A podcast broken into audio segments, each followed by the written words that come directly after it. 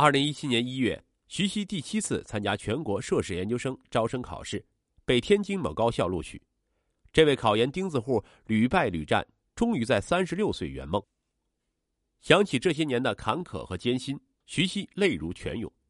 吴桐春所有的委屈、烦恼、苦累，也都在这一刻化作了喜悦的泪水。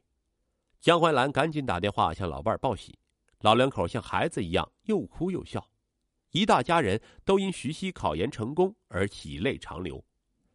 二零一七年四月二十六日，吴桐春在石家庄剖腹产，产下了一个健康男婴。徐熙与妈妈一同照顾妻子坐月子，吴桐春安心享受丈夫和婆婆的呵护。一家人生活温馨祥和。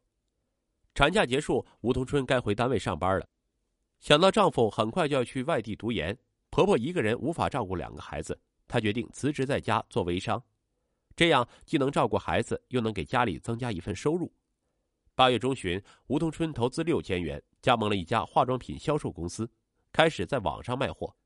徐熙开学在即，九千元学费迫在眉睫。八月二十七日。吴母给吴桐春打来了五千元，江怀兰也将老伴打来的七千元一并交给儿媳，两边父母共同凑了一点二万元。如此一来，徐熙不仅学费有了着落，连两个月的生活费都准备好了。八月三十日，徐熙辞别家人赴天津读研。徐熙专职读研，一年花费不下三万元。吴桐春做微商，收入几乎忽略不计，一家四口全靠公婆每月补贴的两千五百元生活。吴桐春经常为钱焦虑，经济负荷、抚养儿女的艰辛、长期性生活的缺失，吞噬了吴桐春的美好心境。她患上了产后抑郁症。此后，吴桐春经常在电话里与丈夫爆吵，莫名其妙就在家里嚎啕大哭。徐熙被妻子折磨的苦不堪言。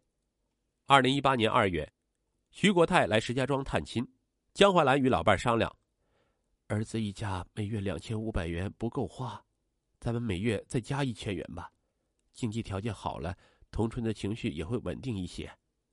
徐国泰说：“哎，只要儿子一家过得好，付出再多我也心甘情愿。”为替读研的儿子养家，六十四岁的徐国泰去秦皇岛一家商场当保安，每月能有两千元收入。吴桐春深知公婆的好，然而产后抑郁一发作，他就管不住自己。婆婆哪件小事做的不满意，她或甩脸子，或指桑骂槐。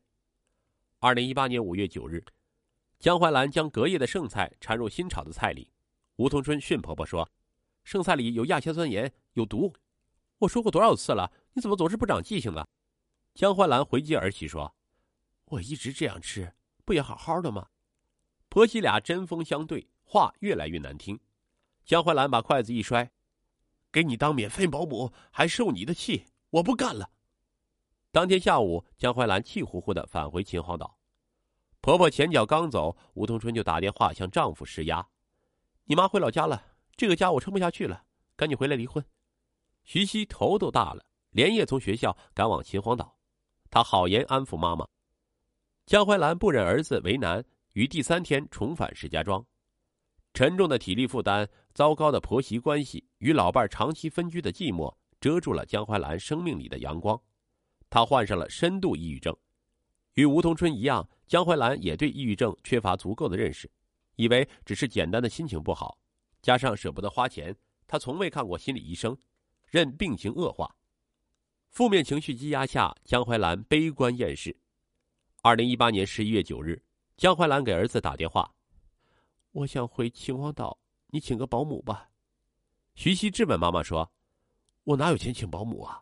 再过两年，等我研究生毕业了，你再回老家吧。”两年多么漫长，江怀兰熬不下去了。十一月二十一日，吴桐春带儿子去打疫苗了，江怀兰将家中门窗关严，然后打开厨房的液化气阀门，在家自杀身亡。妈妈悲惨离世，撕裂了徐熙的心。如果自己不疯狂考研，让他在老家安度晚年，妈妈也不会走到这一步。老伴离世给徐国泰带来巨大悲痛，他病倒在床。